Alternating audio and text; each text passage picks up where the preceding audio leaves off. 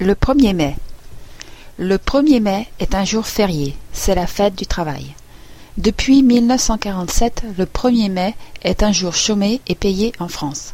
Traditionnellement, ce jour est consacré au défilé des syndicats dans les grandes villes. C'est aussi un jour de fête pour le muguet, car la tradition populaire veut qu'on offre un brin de muguet comme porte-bonheur. Le muguet du 1er mai.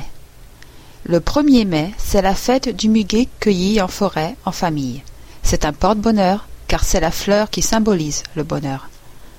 Il semble que le muguet, aussi appelé lys des vallées, une plante originaire du Japon, soit présente en Europe depuis le Moyen Âge. La plante à clochette a toujours symbolisé le printemps, et les Celtes lui accordaient des vertus porte-bonheur. En 1561, le roi Charles IX officialisa les choses. Ayant reçu à cette date un brin de muguet en guise de porte-bonheur, il décida d'en offrir chaque année aux dames de la cour. La tradition était née. Il est dit aussi que le muguet est la seule fleur qui peut être offerte à un homme.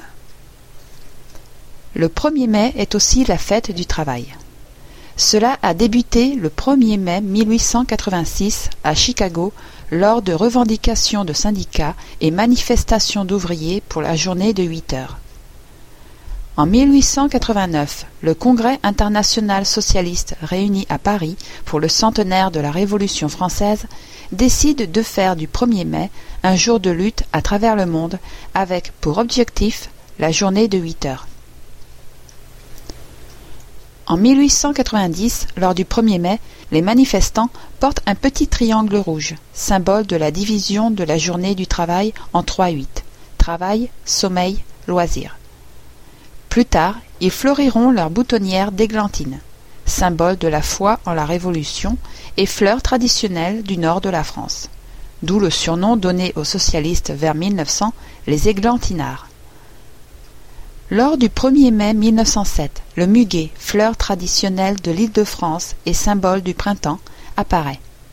Le muguet est porté à la boutonnière avec un ruban rouge.